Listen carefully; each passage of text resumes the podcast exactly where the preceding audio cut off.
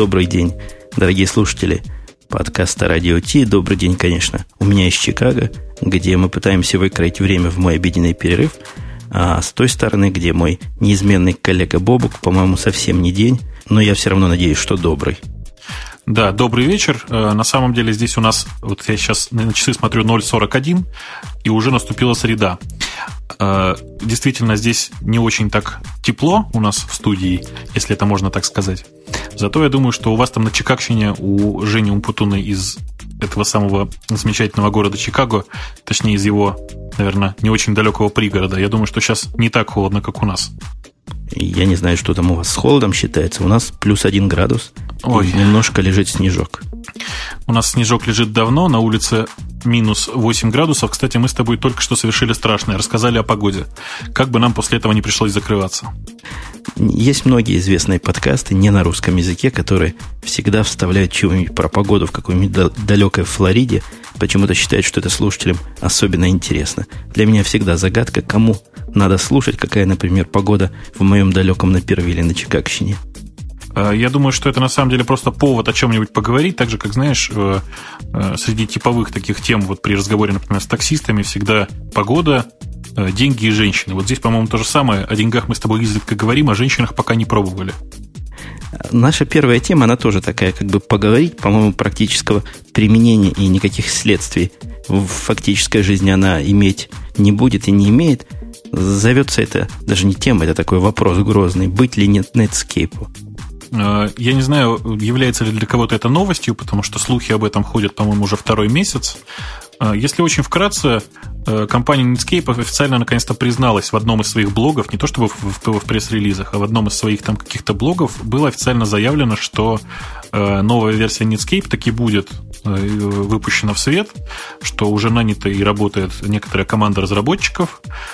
И, насколько я понимаю, этот самый Netscape 9 будет наконец-то не только под Windows, как были предыдущие два релиза, но такая же мультиплатформенная, как и остальные э, проекты, базирующиеся на Mozilla. А Netscape меня поражал во времена туманной молодости и глубокого детства интернета тем, что он был платный браузер, по-моему, 49 долларов стоил. За него до сих пор просят деньги? Нет, уже очень давно за него не, не просят денег, и я, честно говоря, даже э, не очень помню те времена, когда он был вот именно таким платным. А, значит, мое знакомство с интернетом более древне, чем твое. Он в свое время, когда появился, наделал такого шума. Это был такой крутой браузер. Но я не знаю ни одного живого человека, который заплатил бы за него хоть копейку. Как-то он был под такой то ли двойной лицензией, то ли попробуй, если понравится, купи. Но ох, крякать и хакать не надо было. Он работал и не заплаченный всегда.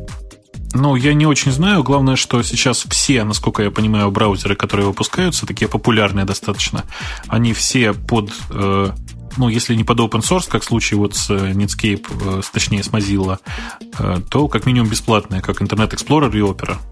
Ну вот про этот Netscape, возвращаясь к нему, мало совсем подробностей. Говорят, что его уже больше года выпускают. Я что слышал, и вот как раз в этой статье на Хабре в заметке, которую мы нашли, сказано, что будет плотная интеграция с Netscape.com, сайтом, который представляет собой ну, какую-то срамоту ходячую, слабое подобие дига.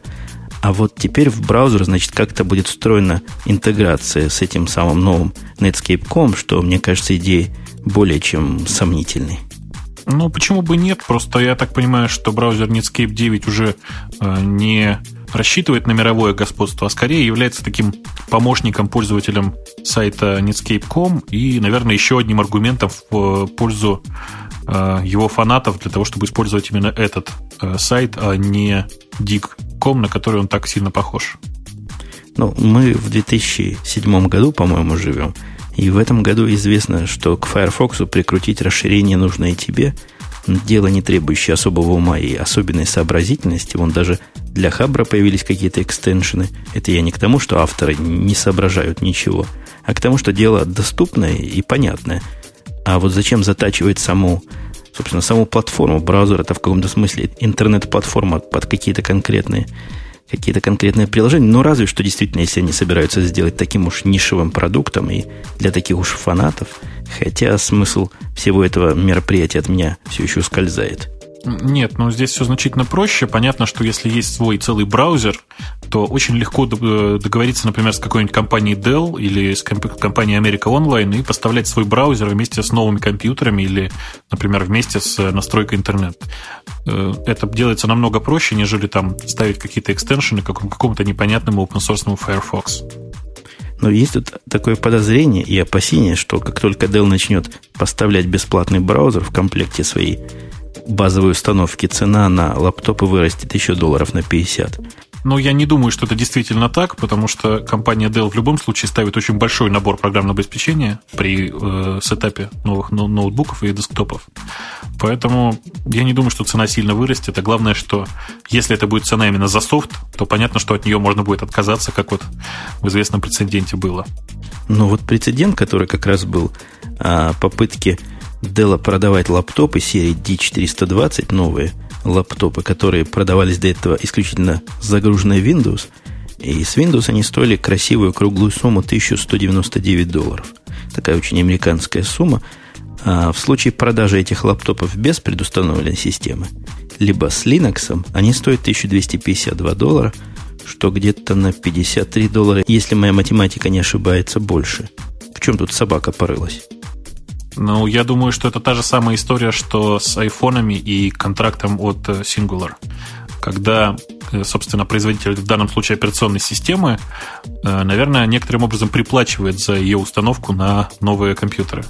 То есть операционная система Microsoft идет в минус при продаже каждой конкретной станции Деловской. Ну, я вполне могу это допустить, что у Dell есть какое-нибудь особое соглашение по этому поводу. Мне кажется, что это вполне себе реально. Какая-то странноватая все-таки история. Я бы понял, если бы цену свели на, на одинаковый уровень, а когда цена вот так вот явно завышена, или не завышена, а выше, то, конечно, дает большую почву для всяких спекуляций.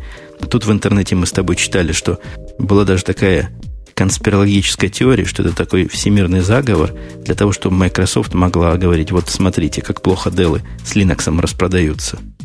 Э, мне кажется, что вообще это повод организовать небольшую такую компанию, которая за, там, не знаю, за 10 долларов поверх оригинальной цены, то есть цены с Windows, будет сносить оттуда Windows, ставить оттуда какой-нибудь линуксовый дистрибутив и снова продавать этот ноутбук. По-моему, вполне себе вариант. Конечно, вариант. И вариант, допустим, купить с Windows самому и снести Windows, но противники Windows закоренелые. Говорят, в любом случае, покупая ноутбук с Windows установленным, вы уже поддержали Microsoft, и что вы делаете потом, это уже дело ваше личное, и в концептуальном смысле мирового устройства это ничего не изменит. Я тут склонен с ними согласиться. Как бы Windows, за Windows уже заплачено, хотя и отрицательная сумма. Э, мне кажется, что можно поступить чуть-чуть более умным образом. Например, ну, очевидно же, что вместе, вместе с ноутбуком продается еще и э, этот самый уемный диск с э, Windows Vista. Вполне можно себе, я думаю, э, ну, как бы это сказать культурно-то, немножко перепродать этот самый уемный образ или уемный диск вместе с серийным номером. Никакой проблемы, мне кажется, здесь нет. По крайней мере, по российским законам это совершенно легально. Ну вот уемный образ-то уже установлен был на лаптоп – и вроде как-то он к материнской плате привязан будет, нет? Э, ну да, и он может быть привязан к материнской плате, если это уемная версия. Но я так понимаю, что э, привязка-то она осуществляется в смысле на жестком диске, а не на регистрации. Или она все-таки в регистрации привязана? Вопрос дискуссионный, и я нигде не нашел единого мнения, где к чему что привязано. Там с системой защиты такой, такой балаган и такая непонятка, во всяком случае, в среде невиндузовых поклонников, что ум за разум заходит. Я очень надеюсь, что все-таки кто-нибудь из э, тех э, серьезных людей из компании Microsoft, которым я тут написал буквально вот перед тем, как начать запись подкаста, откликнется, чтобы разъяснить нам некоторые вот такие популярные вещи. Э, очень не хочется выглядеть вот такой странной однобокой программой, которая вот так негативно настроена против Microsoft. На самом деле, я думаю, что ни я, ни Женя особенных претензий компании Microsoft не имеют. И то мнение, которое мы выражаем, это все-таки в первую очередь наше личное мнение, нельзя его, наверное, приписывать к шоу в целом. Да, я, я с тобой соглашусь. Я даже время от времени хорошие слова говорю, когда есть хорошая тема. Я в свое время очень оценил в момент перехода с компиляторов Borland на какие-то продвинутые Visual C компиляторы, на то время оценил этот технологический рывок и, и был под очень сильным положительным впечатлением от продукции Microsoft. Так что не все так уж однозначно, хотя, хотя конечно, становится чем дальше, тем более и более однозначным для меня. Ну, я, по крайней мере, пока ни от чего не, не отрекаюсь, ни на что не зарекаюсь, спокойно как-то смотрю на компанию Microsoft в отношении того, что они делают. Наиболее, наверное, скептический взгляд у меня в этом отношении на э, то, что компания Microsoft делает со своим сайтом и вообще то, что они делают в вебе. Хотя это тоже, наверное, очень спорный момент, потому что я знаю некоторых количество пользователей портала MSN и больше того довольных пользователей портала MSN. Собственно, насколько я понимаю, это те модификации, которые вот э, собираются вносить в портал Microsoft, это то, что относится к сервисам Live, тем самым, которые сейчас так активно пропаганди- пропагандируются. Microsoft пытается играть явно не на своей территории пока что, потому что ну, интерфейс э, вебовой части вот у них не очень удается. Я, кстати, знаешь, с удивлением посмотрел на э, новый интерфейс вот Microsoft Office, в очередной раз посмотрел на то, что там, что там к чему, и кажется, кажется мне, что сейчас Microsoft потихонечку начинает двигаться в э, направлении ну, скажем так, э, молодых пользователей, тех пользователей, которые вот только-только привыкают к интерфейсам, потому что, ну, если вот перед этим 10 лет практически интерфейс у Microsoft Office не менялся, то сейчас они изменили его коренным образом, просто кардинально. Э, и он как-то уже ну, по-человечески воспринимается теми, кто с ним не очень часто работает. Ну, я с ним совсем не часто работаю, я его в глаза не видел, только на картинках, но склонен тебе поверить. Они что, пытаются быть похожими по юзабилити на, на более другие операционные системы? Э, ну, на более другие операционные системы это разве что вот на Mac в части э, достаточно крупных таких аккуратных и красивых иконок. Э, дальше у них совершенно новая концепция. У них в этом окне практически нет меню. Они вместо него влепили какие-то не очень понятные мне, но, видимо, очень понятные простым пользователям, потому что такие ответы я слышал. Закладочки такие своеобразные. Вот. И вообще интерфейс стал какой-то более человеческий. Я вот с нетерпением жду, когда появится новый офис под Mac, тем более, что они обещали свежую версию 2008 офиса выложить под э, macOS. А у меня в эту сторону тоже байка есть э, в оф-топик по поводу меню и всяких разухабистых тулбаров. В бытность мою работы в компании, которая разрабатывала терминалы для, для брокеров, для трейдеров, где они видят данные, потом выполняют свои сделки – наш директор, который, собственно, определял и весь дизайн, утверждал все на свете, ну, как это обычно бывает в не очень больших компаниях, утвердил такой дизайн разухабистый, на который у меня глаза смотреть отказывались. Ну, чтобы представили, на что это похоже, на какой-нибудь KD, допустим, трехлетней версии. Три года назад, который был. Вот такой вот пир духа. И я в тайне от всех сделал режим, который переключался тайной конфигурацией клавиш, убрать абсолютно все тулбары, оставить одно голое меню без всяких украшений. И что вы думаете, дорогие господа? Этот режим просочился в массы и стал среди брокеров и пользователей этой программы одним из самых предпочтительных. А самые из них продвинутые, которые помоложе, даже выучили клавиатурные сокращения. То есть э, это типовой случай, когда чисто программерский, чисто такой э, не очень удобный, казалось бы, не очень красивый интерфейс пролез в массы и оказался намного более удобным но оказался более практичным. Вопрос удобства, неудобства, он вопрос спорный, он скорее вопрос вкуса. А вот вопрос, как в повседневной жизни это все подходит под ваши нужды, вот это чего-то объективное, которое можно как-то померить и, и как-то оценить. Да, да, я думаю, что э, вообще за такими не очень не очень богатыми, что ли, минималистичными интерфейсами, за ними в ближайшее время будет э, довольно большой приоритет, по крайней мере, в части веб-интерфейса, потому что здесь есть э, наша с тобой довольно-таки любимая компания Google, которая периодически радует нас разными выпусками, и в частности, большая часть вот того интерфейса, который представляет нам Google, он, он все-таки очень минималистичен и очень в меру аккуратен, давай скажем так. Хотя интерфейсы вебовские у нас с тобой вовсе не в теме, но мне кажется, было тоже интересно пригласить еще одного потенциального собеседника, который нам бы про это культурно и внятно рассказал. Тебе не кажется, что никакой науки в области веб-дизайна не существует сегодня? Мне кажется, что э, вообще основное направление веб-дизайна и то, что связано именно с дизайном интерфейсов, захватили в первую очередь, ну, исторические, так скажем, дизайнеры, да, которые, люди, которые всегда рисовали какие-то э, интересные вещи, и вот именно они разработали это направление. А так как они с самого начала были художниками, то и веб-дизайн все больше пропагандируется в первую очередь как искусство, нежели как некоторая наука. И вот это искусство, как правило, не как правило, но уж зачастую точно вырождается в нечто красивое, но трудно употребимое и трудно... Мне кажется, сейчас есть какая-то какое-то соревнование между специалистами по тому, как дизайн с художественной точки зрения должен быть, и и с теми, кто понимает, как с этим совсем дизайном люди будут живые работать. И трудно сказать, кто побеждает, но есть ясные успехи и у того, и у другого лагеря. Ну да, это, собственно, вечный спор между дизайнерами и юзабилистами. А, как бы сделать так максимально красиво, чтобы пользователю при этом по-прежнему было удобно. А у нас есть тема тоже странноватого такого характера. Я вот пытаюсь связать ее с предыдущим разговором. Ну, пожалуй, она с маками связывается. И две, два важных поинта, мне кажется, здесь есть. Но прежде всего к теме.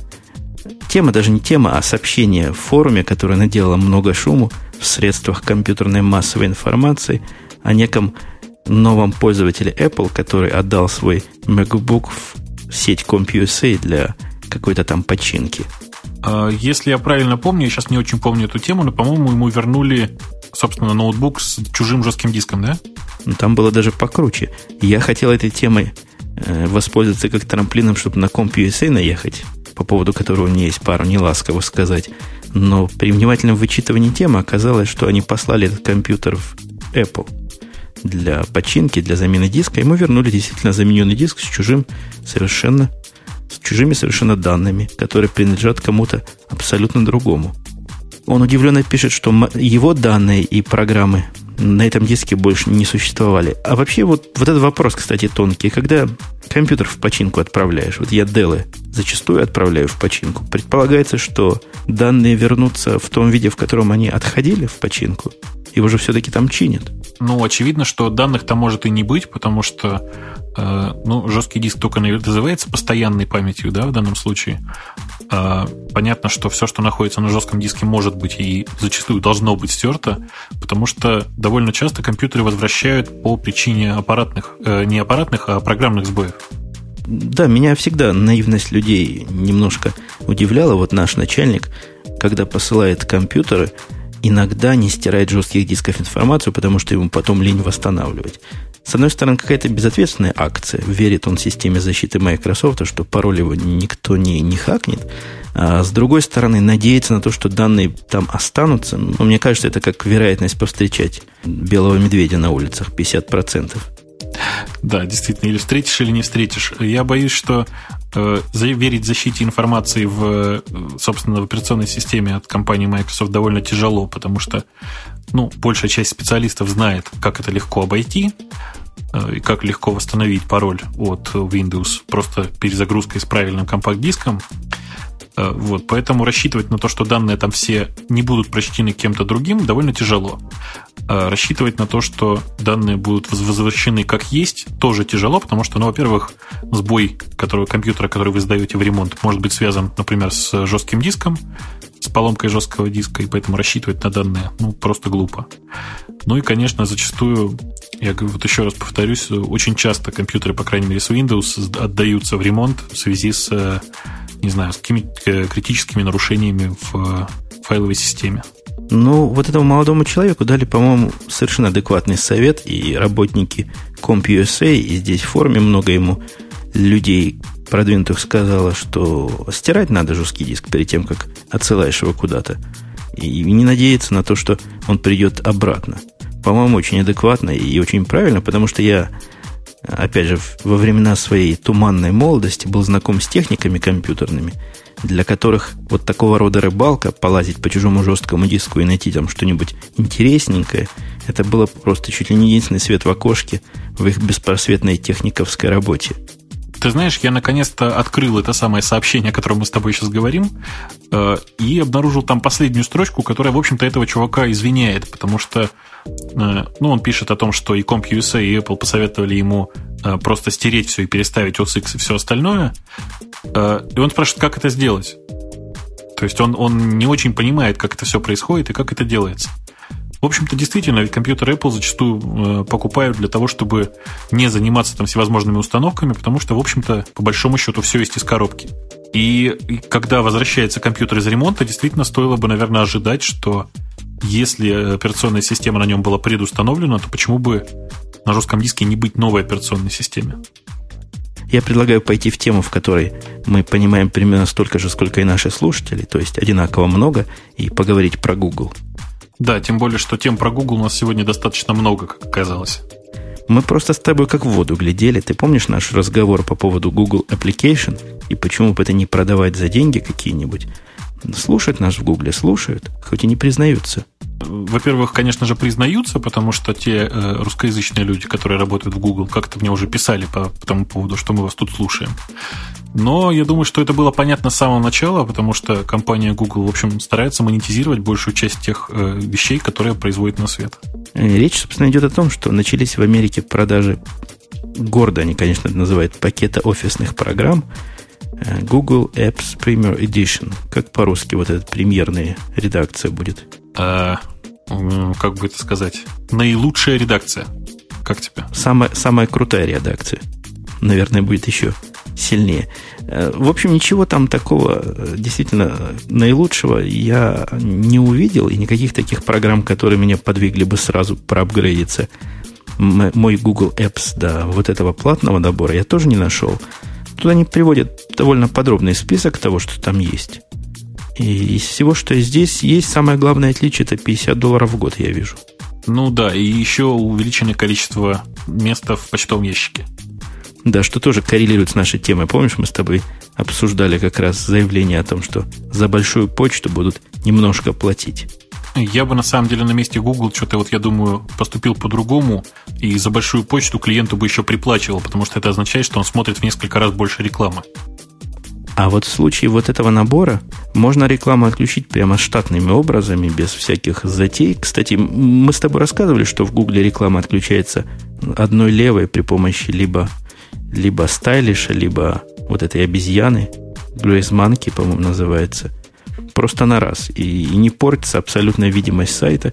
В общем, Google за то, что они придумали текстовую рекламу, которую так нетрудно отключить. Большое человеческое спасибо. Э, да, на самом деле ее отключить, конечно, немножко сложнее, чем отключить какую-нибудь рекламу на флеше, но тоже достаточно просто. Э, и вообще реклама на больших порталах, по-моему, должна отключаться. Я уверен, что ну, большая часть серьезных компаний, по крайней мере, которые работают с интернетом, э, уже задумываются или, или как минимум реализовали э, возможность прямо на самом портале отключить к черту эти, эти баннера, которые никому не интересны, э, ну или как минимум не интересны тем, кто их в состоянии отключить. Мы с тобой тоже это обсуждали, но мне кажется, Google как раз передовик и пионер в той области, когда реклама полезна. Я, честно скажу, на лаптопе у себя в Gmail рекламу не отключаю специально, потому что иногда там проскакивают действительно релевантные какие-то вещи с одной стороны, а с другой стороны в этом месте показывается информация, которая как-то контекстно связана с моим письмом, ну, например, трекинг number, если у меня есть какого-нибудь почтового отправителя, там можно зайти на их сайт в один клик и посмотреть, где посылочка. Всякие полезные полезности, которые из рекламы делают какую-то совершенно практическую вещь. Да, но то, что то, о чем ты говоришь, это, конечно, не реклама, это просто такая контекстная подсказка. Реклама там показывается, когда контекстная подсказка не находится. Ну, и то хорошо. Даже когда есть реклама, реклама зачастую интересна. Я вот через такую рекламу, как-то в переписке с каким-то из моих слушателей, одного из моих подкастов, был разговор про ай-телевидение, интернет-телевидение, и реклама меня навела на один очень пристойный сайт, с которым я даже захотел какой-то контракт заключить, правда, потом передумал. Вообще случаи, когда рекламой начинают люди пользоваться просто потому, что она оказывается интересной, на самом деле их очень много. Я просто в последнее время очень много слышу таких историй, что вот э, с удовольствием посмотрел, э, пошел по ссылке, посмотрел на рекламу. Причем это связано, конечно, не только с текстовой рекламой, но и с рекламой графической. Просто она как-то вот по контексту, когда попадает, понятно, что люди начинают этим пользоваться. Я, в общем, не знаю, как ты, но я не сильно впечатлен вот этой новостью, и я не склонен кричать и бить себя и всех окружающих по всем местам, что вот это прямой вызов Microsoft и полный путь к гугловской гегемонии во всем мире. Я, с другой стороны, вот хочу с тобой не согласиться, потому что мне кажется, что это э, очень большой задел, это крупная, действительно крупная компания, которая попыталась начать продвижения, на самом деле, вот той самой мифической Google OS, о которой я так много говорил раньше. Мне кажется, что, очевидно, компания Google пытается надавить на, в данном случае, скорее всего, на Microsoft, потому что, понятно, самый популярный офисный пакет это все-таки Microsoft. И несмотря на то, что э, Google Docs и Spreadsheet нельзя сравнивать по качеству и по возможностям с э, там, Word или Excel, э, тем не менее, это все-таки очень-очень-очень серьезный такой задел для того, чтобы отказаться от каких-то вот таких отдельных приложений на каждом компьютере. Мы забыли с тобой сказать, что важнейшим свойством вот этого премиального Гугла является его высокая устойчивость и 24-часовая поддержка. Кроме того, они обещают 99,9% времени ап вот этому сервису. И есть, мне кажется, еще одно психологическое преимущество. Тут очень многие менеджеры весьма скептически и с опасением относятся к бесплатному. А вот если за то, что раньше было бесплатным, немножко заплатить денег, я лично знаю изрядное количество людей, которые посмотрят на это уже более пристально и, и в более практическую сторону. Ты знаешь, я по поводу 99,9% аптайм э, вообще не очень понимаю, что это означает. Почему? Потому что, ну, я правда не понимаю, как может что-то работать 99,9% времени. Э, как они это высчитывают? Э, это слишком много или слишком мало? Нет, это просто непонятно. Это как чуть-чуть беременный. Понимаешь? То есть бывает или 100%, или вот э, там, я не знаю, мы ничего не гарантируем. И какое-то количество простое в год еще бывает, да? Да, бывает так, но это как раз скорее 100%, потому что на самом деле мы знаем, да, четко какое количество времени будет ушло на аварии, скажем так. Они здесь ссылаются, я просто смотрю как раз эту страницу, они ссылаются на Terms of Service, который, собственно, при подписании соглашения с э, Google указан. Э, ссылаются, что якобы там есть упоминание того, сколько же времени вот этого самого аптайма обещается. И ты знаешь, я вот пролистал его весь, я не нашел. Честно тебе скажу, объяснение, сколько же времени они обещают нам аптайма. И главное, что будет в случае, если они не, не будут соблюдать вот этот самый вот этот, вот этот самый аптайм. С другой стороны, действительно очень сложно определить, что такое 99,9. 99,9 чего? В год по времени? Или, я не знаю, там, или в миллион лет грядущих. То есть теоретически этой цифре можно никого не обмануть, тем более, что можно с легкостью, например, сказать, что они считают от 1900 года. Это не единственная тема в Гугле, которая нам попалась. Тут много было всяких спекуляций по поводу господства, мы их оставим. Вот интересная тема – безопасность в Гугле. Опять же, хабаровская статья, переведенная с Google OS, известного блога, который в сущности Google никакого отношения не имеет, а люди, фанатеющие от Гугла, пишут там статьи, пользуясь какой-то более или менее достоверной информацией. Я, честно сказать, я прочитал эту статью, кстати, немножко в сторону отвлекаясь. У нас с тобой, по-моему, один из первых выпусков, в котором э, информация с сайта Хабрахабр.ру занимает, ну, минимум треть из всего того, о чем мы только что поговорили. Э, так вот, возвращаясь, собственно, к безопасности у Google, здесь в первую очередь говорится, конечно, о безопасности пользовательских данных, которые остаются на сайте Google. В общем, как бы это сказать, статья очень спорная, потому что Э, говорится здесь в основном о том, э, какое, какое оборудование используется, как защищены эти данные от э, доступа каких-то сторонних людей, но не сказано главного, насколько эти данные защищены от э, правительства. Вообще я скептик в смысле защиты данных, скептик в защите физических данных. Вот у них данные распределены географически, чтобы, видимо, падающие самолеты все не разрушили.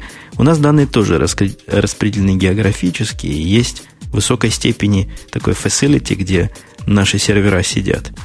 А, действительно очень строго. С одной стороны, в здание, когда заходишь в парадный вход, стоит охранник, все дела, проверяет магнитные карточки, там глаз надо вставить куда надо, руку потом. Никак не зайти. Но вот если зайти с другой двери, которую все знают, и в которую заходят для краткости, то, пожалуйста, ни охранника и, и никаких дополнительных препятствий. Ну, собственно, да, почти во всех дата-центрах, которые я видел, было так же. Э, у меня, в принципе, на попечении какое-то время был э, маленький-маленький кусок дата-центра, за которым стояла большая железная дверь, точно так же отпечатки пальцев, все как положено. Э, и туда было действительно просто так не пройти. Э, другое дело, что при отключении э, большого, ну, собственно, при отключении электричества, при отключении питания в этой серверной, так сказать, для облегчения попадания туда системных администраторов в условиях полной темноты, были отключен, был выставлен режим, при котором при отсутствии питания датчики сетчатки и датчики, собственно, собственно, отпечатков пальцев, они отключались, и можно было пройти просто с ключом. То есть были сделаны некоторые послабления, и их, в общем, не то чтобы легко ими было воспользоваться, нет, ими можно было воспользоваться в случае, если ты знаешь, как ими воспользоваться. В этой статье делается упор на том, по-моему, на правильный пункт, на пункт избыточности. Они пытаются избыточно сделать во всем, и в питании, и в количестве серверов, и в количестве данных, которые записываются. Я в этом смысле параноик и фанат избыточности. Пытаюсь в своих системах быть как можно более избыточным. И даже если это стоит каких-то дополнительных денег, дополнительных дисковых пространств, дополнительных серверов, предпочитаю попараноить немножко, но потом спать спокойно. Действительно, самое интересное, что можно извлечь из статьи безопасности в Google, э, это как раз э, необходимость дублирования и ну, если не стопроцентного дублирования, то хотя бы достаточного э, дублирования для того, чтобы избежать полной потери данных. Э, также очень важно, разумеется, э, и географически распределять данные в том случае, если вы большая серьезная компания. Вообще, я, насколько понимаю, даже компания IBM приходится в последнее время географически разносить большую часть серверных, потому что, ну, действительно, чисто физически такая необходимость существует. Не дай бог бомба где-нибудь и все. Тут гордо сказано, что весь доступ к системам компании осуществляется только при помощи безопасной оболочки SSH.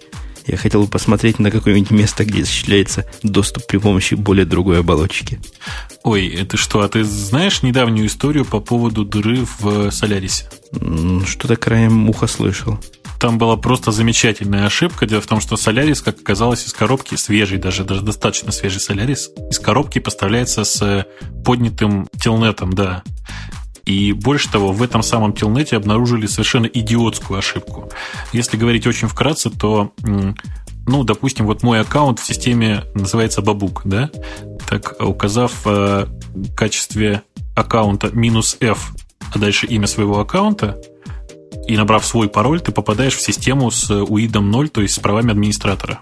Э, таким образом, ну, например, в своем случае, написав в строке логин минус F умпутун и там в качестве пароля свой пароль, ты становился нормальным полноценным рутом и мог делать все, что раз тебе, в общем, разумеется, нужно.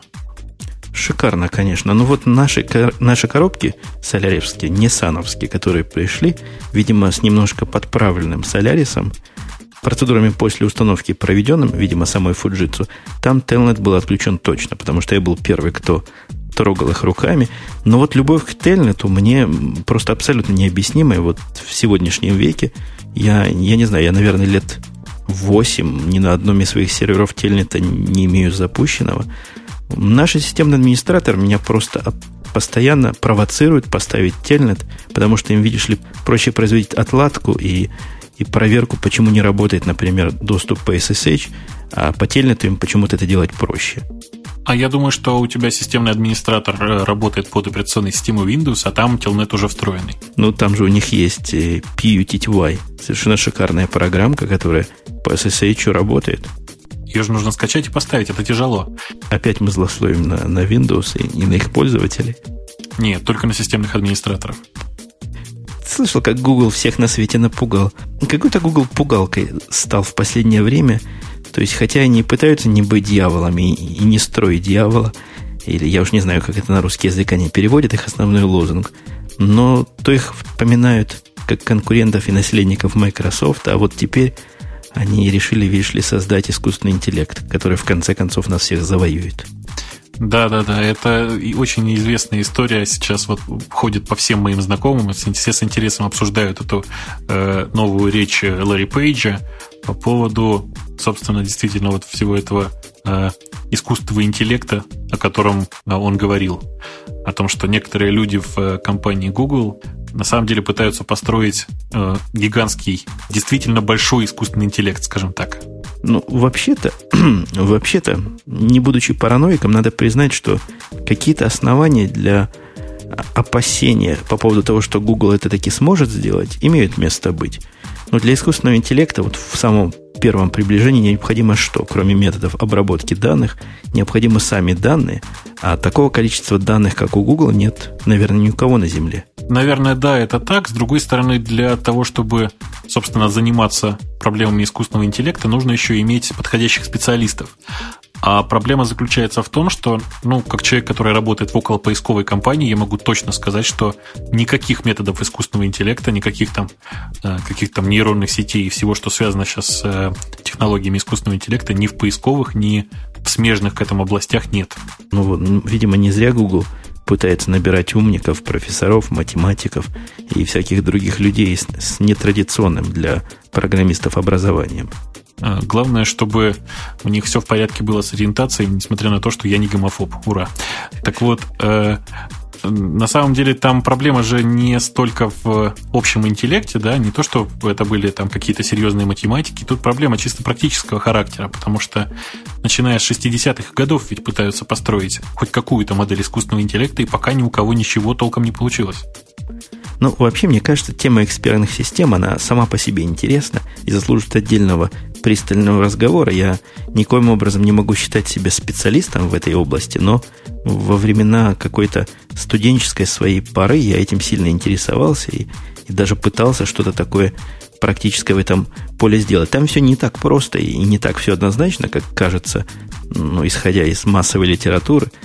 Действительно, в 60-е годы, по-моему, или в 70-е, казалось, что вот-вот оно уже настанет. И оно вроде бы не настало, но, опять же, повторюсь, не так все там просто и однозначно. Да, тем более, что действительно поговорить есть о чем. А, тут и Lisp, тут и пролог, тут и огромное количество разных шахматных программ. Ну, вообще, это огромадная тема. У нас все темы в наших шоу-нотах, по которым мы разговариваем, разделены на такие группы, которые буквально вот за несколько минут до разговора были нарисованы, и третья группа звучит очень показательно. Microsoft, Apple и Open Source. В одну упряжку мы с тобой впрягли вала и трепетную лань. Да, потому что, на удивление, за прошедшую неделю, кстати, чуть больше, чем неделю, ни на каких-то особенных новостей про, ни про Microsoft, ни про компанию Apple, которая явно затаилась ввиду там, грядущего марта и известного времени ближайших очередных кейноутов, а, ничего не происходило. А про open source у нас традиционно не так много новостей, и как-то все это уместилось в один раздел, действительно. Начнем, пожалуй, с Microsoft. Хотя вот гляжу на эту тему, вижу все, кроме Apple здесь. Ну, потом мы и до Apple дойдем. Так вот, Microsoft. Главный майкрософтовский весельчак, это я его ни с кем не путаю. Нет, ни с кем не путаешь, действительно он. Именно Балмер, да. Выступил, выступил на заседании своих маркетоидов, маркетологов и обрушился на них с критикой, нелицеприятной. Вот буквально невзирая на лица, устроил разнос. Я не знаю, умеет ли Балмер разносы устраивать какой-то он рубаха парень на вид. Ну вот говорят, что я там не был, но говорят, что он устроил, те, те кто там был. Ну, в общем, если говорить серьезно, Windows не оправдала оптимистических ожиданий в смысле продаж, в финансовом смысле, и пытается Microsoft в лице CEO Балмера понять, в чем тут дело. Ну, я, насколько понимаю, он устроил не разнос, а скорее вовсе даже просто скандал, э, заявив, что большая часть э, вины по поводу плохо продающейся Windows Vista э, лежит на пиратах и правительствах тех э, государств, в которых эти пираты так активно существуют. Причем он эти государства указал поименно здесь. Во всяком случае, в нашей статье эти государства указаны поименно, и, и Россия, с которой большая часть слушателей нас с тобой, возможно, наблюдают, э, составляет здесь не слабых 83% пиратства. Да, тем более кроме России, там на самом деле перечислено Китай, Индия, Бразилия и, в общем, и сказано и другие. Э, действительно, я не очень понимаю, о чем здесь идет речь, потому что пиратство было всегда, и э, Windows XP при этом продавалось довольно неплохо. Больше того, я должен сказать, что видно очень, даже невооруженным глазом, очень хорошо видно, что в России количество пиратов постепенно уменьшается. Э, по крайней мере, на территории крупных городов э, хорошо видно, что и Windows начали покупать, по крайней мере, в крупные предприятия, как минимум. и офис начали покупать, поэтому говорить о том, что э, это связано с пиратами, как минимум глупо, мне кажется. Ну, оптимистический и, и положительный факт для России, что в Китае, они утверждают, пиратов еще больше, целых 86% против 83% в России. Мне кажется все-таки, что это не очень серьезно и похоже действительно на какую-то отмазку и на попытку оправдать какие-то другие финансовые неудачи этими, этими пиратами. Но приемчик этот наказывать пиратов и ругать пиратов в случае каких-то проблем, зачастую с ними не связанных, нам известен и по звукозаписывающей, по видеоиндустрии. И вот программная индустрия тоже не остается в стороне от этого праздника жизни. Да, и действительно, это с точки зрения ну, всех, с кем я об этом разговаривал, выглядит ну, как минимум, э, довольно забавно, потому что большая часть экспертов ведь с самого начала говорила, что наверняка Vista будет продаваться не очень хорошо, и, в частности, мне кажется, вот еще и эти заявления экспертов как раз э, создали почву для того, чтобы Vista продавалась не очень хорошо, действительно. Ну, вот с точки зрения корпоративной, конечно, их проблему можно понять. Пять лет разрабатывать систему, вкладывать огромные деньги, а вот единственный параметр, я не знаю, как в Microsoft, но во многих корпорациях, с которыми я знаком, по которому можно что-то оценить и можно что-то пощупать, это вот квартальный отчет. И посмотрели на отчет, прослезились. Да, похоже на то. Похоже на то, что действительно посмотрели на квартальные отчеты. Потише, пожалуйста, я записываю. А меня всегда хвалят за песни. Yes. На самом деле все не так хорошо. Ну вот видишь, замечательное объяснение, которое ты даже в пьяном состоянии нашел. Это у нас такой легкомысленный подкаст.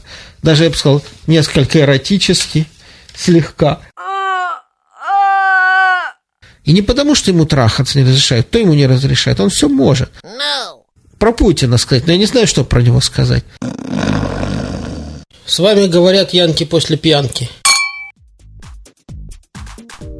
У нас есть темы в альтернативных операционных системах, и даже не в операционных системах, а вообще в альтернативном поле деятельности.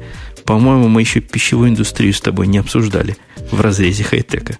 Да, не обсуждали, тем более действительно это не столько пищевая индустрия, сколько, скажем так, политика и лицензионная частота.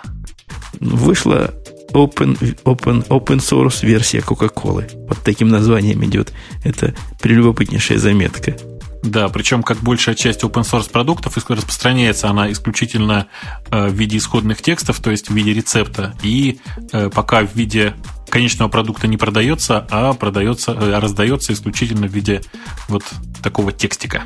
Это не просто она как бы под свободной лицензией, она под совершенно настоящий GPL, не написано какой версии, но, видимо, как сейчас принято версии 2, вы можете зайти на сайт, выгрузить этот рецепт, улучшить его как-то, изменить абсолютно безвозмездно, при условии, конечно, что вы соблюдаете все условия GPL.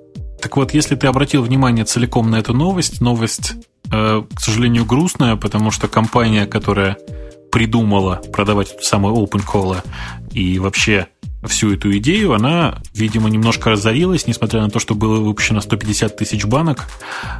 К сожалению, понятно, что компания занималась, видимо, вот в основном продажей вот такой атрибутики. Теперь она разорена, закрыто, сайт перестал существовать, тем не менее, можно до сих пор, э, собственно, получить эту самую рецептуру без банок, э, именно благодаря тому, что это open source, а значит, всегда можно получить что-то даже после того, как поставщик прекратил существование, в общем, как юридическое лицо. Предлагаешь форкнуть эту колу и назовем ее как-нибудь по-своему? Ты знаешь, я попробую. Например, Open Buratino. Как тебе нравится название? Шикарно.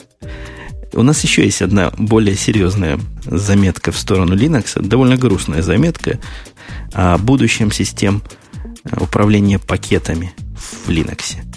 Тебе вообще эта область кажется проблемной? Скажи мне, как линуксоид, линуксоиду. Мне кажется, что э, величина проблемы сильно преувеличена, скажем так. Это ты с точки зрения того, кто пользуется пакетами, или с точки зрения того, кто их создает? Э, я думаю, что с обоих сторон, потому что в основном в последнее время я ими скорее пользуюсь, нежели создаю. Я с тобой с точки зрения пользователя абсолютно согласен. Как бы величина проблемы невелика, пока ты сидишь на своей любимой Ubuntu или как у тебя на Fedora Core. Найти, в общем, можно все, что угодно. ситуация, например, по сравнению с миром каких-то больших Unix, Solaris, просто прекрасно. Есть решительно все, и бинарное, и под вашу платформу, если, конечно, ваша платформа популярна достаточно. А вот с точки зрения создателя вот этих пакетов, тут ситуация совсем оппозитная. Ну, что поделать? В конце концов, если ты серьезный создатель и делаешь серьезную программу, то, скорее всего, сами пользователи соберут э, под свою систему необходимый пакет и передадут его тебе. По крайней мере, большая часть, скажем, разработчиков так и делают. Ну вот, возвращаясь, собственно, к самим путям, как это сделать, есть несколько путей для тех, кто не очень знаком с этой проблематикой в Linux. Во-первых, есть классический такой прямой юниксовский путь, установка непосредственно из исходных текстов. Что, в общем, не такой и плохой путь в некоторых особых ситуациях. Я не знаю, как ты, а я таким путем большую часть своего системного программного обеспечения для своих серверов так и распространяю. Нет, что-то я в этом отношении настоящий просто упертый гик, потому что весь свой софт, который мне, мне необходимо поставить на клиентскую даже машину, уж не дай бог на сервер, я, конечно, собираю в пакет для соответствующий и ставлю именно его, потому что я большой фанат пэкэджинга вот, э, в различные такие э, системы. Поэтому на серверах у нас везде Debian, э, который, собственно, и выбран был в свое время из наиболее удобной системы пакетов на тот момент. На десктопе у меня э, Fedora, которую я считаю наиболее удобной для меня, по крайней мере, по, пэкэдж, по пэкэджингу. И вообще я все собираю в пакеты, конечно. Ну, ты действительно просто фанат, но ты перескочил через еще один пункт систем создания пакетов, которые э, порты, наверное, называются по-русски. Есть такое слово? Да, да, хотя порты по-русски по словарю дали, это, конечно же, э, короткие штаны, но в данном случае речь идет о том механизме установки э, пакетов, или, как сказать, том механизме э, установки программ, который используется в линуксовом дистрибутиве Gentoo или, например, в FreeBSD или, например, в Darwin портах в X. В общем, идея заключается в том, что это такие пакеты, но не совсем пакеты, то есть они не бинарные пакеты, а нечто состоящее и я вообще не видел, как они внутри устроены, никогда их сам не собирал, но я так понимаю, что там должны быть скрипты, команды для постройки, какая-то довольно гибкая конфигурация, которая определяет, что и как у вас строить. В общем, такой пакет исходных, исходных текстов, который у вас на пользовательской машине компилируется под то, что уже надо. Да, по этому поводу я всегда рассказываю одну и ту же историю э, из популярного линуксового комикса, заканчивающейся словами «Ну да, у меня все медленно, потому что собирается OpenOffice». Есть еще два, по-моему, экзотических пути. Во-первых, независимые от э, дистрибутива бинарные файлы. По-моему, это экзотика сильная. Тут справедливо пишется, что коммерческие программы таким образом пытаются поставляться. И они с той или иной степенью успеха такие работают на компьютерах, но при этом надо понимать, что эти коммерческие программы пытаются ориентироваться на наименьший знаменатель. Так, например, Slicked долгое время был построен на базе, по-моему, Тикея э, или Мотифа, на чем-то таком древнем, что просто атас и ужас. Да, он, конечно, Slick был написан на базе Motif, больше того, на, не на OpenMotive, а на закрытом варианте и приносил его с собой в виде SO файлов, устанавливал в свой каталог. В результате, если я не ошибаюсь, размер Slick превышал 70 мегабайт. Превышал, превышал. Последняя версия, которая по-моему, на Qt сделана, во всяком случае, выглядит очень по-qt Она тоже занимает, слава богу. Но все-таки продукт коммерческий, продукт работает с одинаковыми успехами и на Ubuntu, и, и на Red Hat, и на всем, на чем его пытался ставить. Хотя эти продукты иногда и выглядят не очень по-родному, но их задача не выглядеть, их задача работать. Это продукты для больших людей, которым не важно, как оно рисует и как оно выглядит, лишь бы работу свою дело. И последний путь, который здесь указан, это тоже независимый от дистрибутива путь, система типа Auto Package, Zero Install, клик. Ну, из всего этого я только с Auto Package знаком. А, ну, предполагаю, что и Zero Install и клик что-то тоже в эту, в эту струю. Ну, не совсем. Давай я немножко расскажу поподробнее.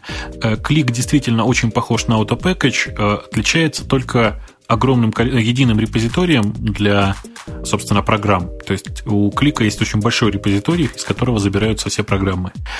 Э, и еще, пожалуй, удобной программой для установки, потому что AutoPackage каждую программу, для каждой программы собирается дистрибутив, примерно в э, стиле, скажем, Setup.exe для Windows. Э, у Клика есть своя удобная программа для установки, она действительно очень неплохая. А вот Zero Install там все значительно интереснее, потому что Э, ну, представь себе, например, у тебя нет какой-то программы, но ты знаешь, что она существует.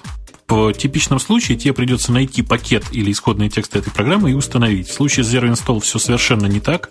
Ты просто набираешь имя этой программы, э, система Zero Install обнаруживает, что такая программа есть, но у тебя еще не установлена, и дальше без всяких дальнейших усилий с твоей стороны устанавливает ее и запускает. То есть лишнее действие в виде найти эту программу и ее установить просто пропадает. Создается ощущение, что ты просто работаешь с каким-то, не знаю, там, огромадным удаленным жестким диском. Ну, то есть оно идет в какой-то центральный репозиторий или рыскает по интернету в поисках? Да, да, да, да, да. Да-да-да, что, по интернету или, или в репозитории? Нет, она идет в большой-большой интернет, э, большой-большой интернет-сайт, э, э, интернет, я не знаю, как сказать, storage, в котором у нее есть данные по поводу всех своих программ, она оттуда забирает все, что необходимо тебе скачать, обнаруживает какие-то необходимые библиотеки, которые нужно установить, и все это делает вот оттуда как будто бы, ну, я не знаю, как будто представь себе, что это огромадный NFS раздел, из которого у тебя скачивается все, что надо. Но вот здесь не приведено, после перечисления RPM, DEP и TGZ, не приведены как бы мета-системы, которые над ними бегут, как apt-get или yam, которые, в общем, примерно делают то же самое, что я писал для Zero Install. Ну, только требует все-таки дополнительных усилий. Хотя это действительно намного проще, чем вручную там выкачивать RPM и устанавливать их. Да-да. А самое главное, вручную отслеживать все зависимости необходимые и устанавливать их именно в том порядке, в котором их надо установить. Дальше здесь приводится краткая история всех этих войн. И я не думаю, что мы с тобой будем углубляться в это все дело. У тебя вообще от RPM какое впечатление? Ты-то человек Hat, я понимаю. Ты знаешь, у меня впечатление от RPM как от системы предназначенный в первую очередь для разработчиков, намного лучше, чем, например, от э, Debian и Dev-пакетов. Потому что, ну, если немножко кап копнуть глубже, да, RPM система намного более логичная, с намного более очевидной структурой, по крайней мере, скажем так. Э, пакеты дебиановские же мне кажутся периодически, ну, каким-то страхом и ужасом. Я не знаю, какие пакеты дебиановские, как их собирать. Имею только некоторый начальный опыт сборки спек-файлов для RPM. Мне не показались такими же простыми. И пришлось прочитать целую книжку и проконсультироваться со знающими людьми. Довольно мудренная система. Знаешь, я в таком случае очень рекомендую тебе попробовать собрать парочку пакетов э, с помощью, например, системы Debianovской DHMake, которая очень сильно упрощает разработку э, этих самых пакетов, с одной стороны, а с другой стороны, чуть-чуть тебе стоит отойти в сторону от накатанной колеи, и в результате тебе придется прочитать не одну книжку. Я думаю, э, пару десятков э, крупных таких авторских листов тебе придется прочитать для того, чтобы осознать, как же это все работает. Тем более, что система сборки пакетов э, от Debian, она в первую очередь базируется на очень большом количестве сложных make-файлов. И разобраться в них, ну, по крайней мере, неподготовленному человеку очень тяжело.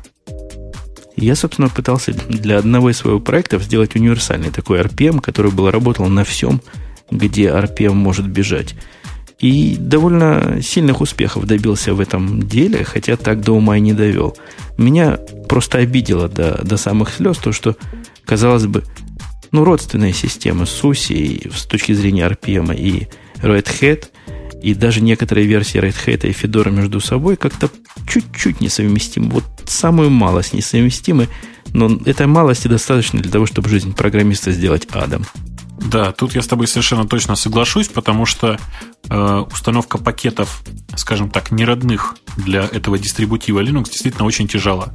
В этом отношении я э, ну, просто вот очень доволен тем, как сделана система управления программами в э, Mac OS X.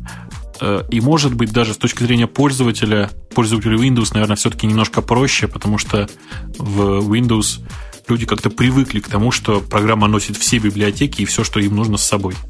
в завершении нашего с тобой разговора можно тронуть ту, ту же часть, которую и тронули авторы статьи, по-моему, совершенно оправданно, о будущем этих систем, куда все это катится.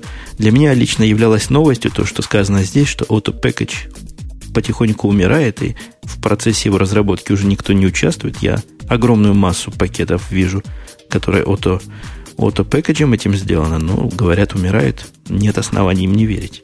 Ты знаешь, я надеюсь, что со временем ну, Debian-то вряд ли мигрирует, а вот Ubuntu вполне может мигрировать на э, RPM и там подготовить общую базу для объединения с Fedora. Или в обратную сторону может произойти тоже легко, потому что компания Red Hat, в общем, довольно легко может отказаться от RPM, их ничего в этом отношении не смущает. Что меня поразило в этой статье, здесь не RPM, не дебевские файлы не упоминаются как потенциальное будущее. В качестве потенциального будущего говорят о CNR, Click and Run, о котором я по серости своей никогда не слышал, и LSB, о котором я что-то слышал, Linux Standard Desktop Project. Вот, вот эти пути рассматриваются как, как объединяющие всех решения – ну, про Click and Run я могу сказать, что это такая, на самом деле, надстройка над RPM или DEP пакетами, которая, ну, во многом похожа на apt только имеет достаточно удобную и понятную оболочку. Если я правильно понимаю, про какой Click and Run говорится, а говорится, вероятно, про э, ту систему, которая встраивалась в один из коммерческих Linux, если я не ошибаюсь, в Licoris. В Linspire сказано тоже. А, в Linspire. Ну, вот это... Я вечно их путаю, потому что это два коммерческих Linux, которые развивались параллельно и чем-то там друг от дружки отличались. А, про Linux Desktop Project мы что-нибудь знаем. Сказано, что в будущем все Linux обязательно будут его поддерживать. Это такое оптимистическое заявление. Ты знаешь, мне это напоминает истории про э, Linux Standard Base, которая э, предписывала разным дистрибутивам хранить э, файлы с одинаковым назначением в одном и том же месте и было указано в каком. Практика показала, что даже в рамках этих вот этих правил э, разные компании типа Red Hat и Navel умудряются размещать свои файлики в настолько непохожих местах или хранить их в настолько непонятном формате, что ну просто слов нет, насколько это все страшно выглядит при сравнении. Поэтому, честно говоря, в будущее это какой-то с программы стандартизации я не очень верю, а вот в то, что могут объединиться системы пакетов, это вполне возможно, потому что ну вот еще раз скажу, компания Red Hat в RPM потихонечку двинулась в сторону какой-то большей стандартизации. Например, э, есть такой очень интересный шаг. Они э, морально готовы к тому, чтобы спек-файлы перевести в некоторый человекочитаемый XML формат. Хотя человекочитаемость XML формата это, конечно, отдельный разговор. Вот. И никто не мешает компании там Ubuntu или, собственно, как она называется, Canonical, э, компания, которая продвигает Ubuntu вперед, э, сделать шаг в этом же направлении и, по, по крайней мере, подготовить какой-то общий формат, из которого потом можно собирать э, любые пакеты. В качестве одного из возможных будущих развитий этих систем создания пэкэджей приводится любопытная инициатива на группу, э, на команду, которая называется Con, Conary, по-моему. И Connery, я не да, вид... есть такая. Connery. Я не видел их решения, но идея объединить систему дистрибуции пакетов с системой контроля ревизии, мне кажется, очень здраво, и, и что-то в этом есть. Ты представляешь, можно вместо того, чтобы все эти связки и все эти зависимости описывать сложно понятным и трудно формализуемым образом, можно это перевести на уровень ревизии в системе контроля. Ты знаешь, если я правильно помню, о чем здесь говорится, это э, те же самые разработчики, которые в свое время, точнее, именно те разработчики, которые в свое время делали, как же он называется, Foresight Linux. Э, это довольно интересная действительно разработка вместе с этим самым Canary, но пока это очень молодой такой дистрибутив, который базируется на GNOME, и, собственно, действительно там есть некоторая поддержка версий внутри э, системы управления пакетами. Однако я, в общем, помню там довольно глупые ошибки, с которыми я сталкивался, в первую очередь ввиду того, что эта система совершенно непонятна, ну, просто типовому пользователю обычному. Мне кажется, что это не лучший вариант пока, тем более, что э, все-таки для пользователя, наверное, удобнее разработать графический интерфейс возвращаясь к нашему с тобой типовому пользователю, от которого, возможно, наши все линоксовские с тобой разговоры далеки, у нас есть с тобой два варианта. Точно как с белым медведем.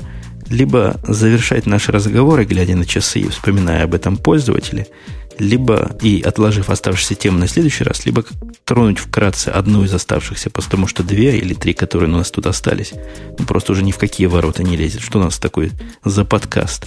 Выходного дня, не выходной день, больше, чем на час. А, кстати, э, нам в комментариях или я уже не помню, в личной переписке ли, приходили очень интересные пожелания на тему того, э, что, пожалуйста, постарайтесь в будущем укладываться примерно в 70 минут, потому что больше не влазит на аудио CD. Нам можно специальные звуковые сигналы давать в том месте, где файл разрезать. Хоть этим поможем человеку. Ну так что ты предлагаешь, прощаться или продолжаться?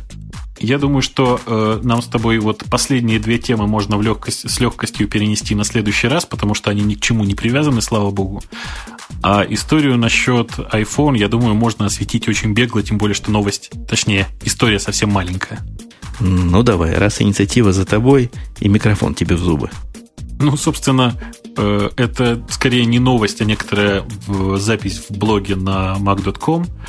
Э, в котором описываются эмоции возмущенного пользователя, который э, кричит, давайте мы сделаем, давайте мы как-нибудь добьемся того, чтобы на руки можно было получить iPhone без телефона. То есть некоторую вещь, которую можно будет использовать как, скажем, интернет-планшет. Я хочу сказать, что я вот целиком и полностью поддержал бы эту новость, хотя я и от телефона бы тоже не отказался.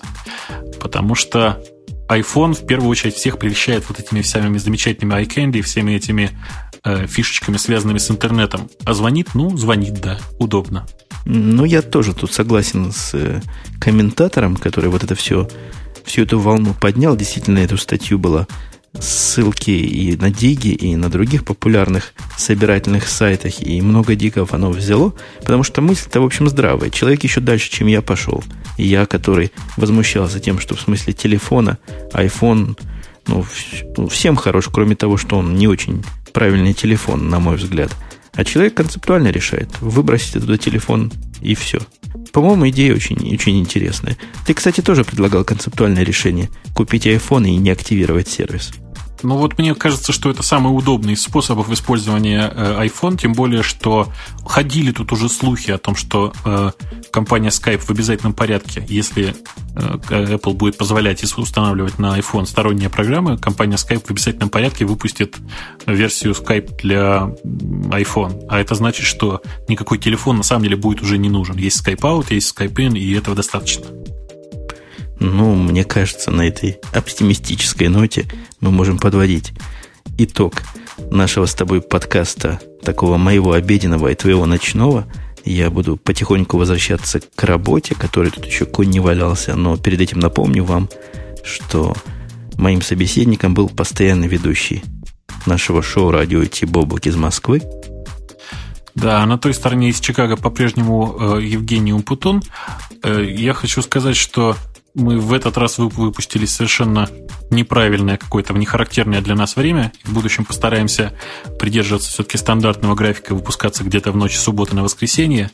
Э, еще раз говорю вам спасибо, что вы нас слушаете, и давайте действительно попрощаемся. До свидания. Услышимся в следующий раз. Пока.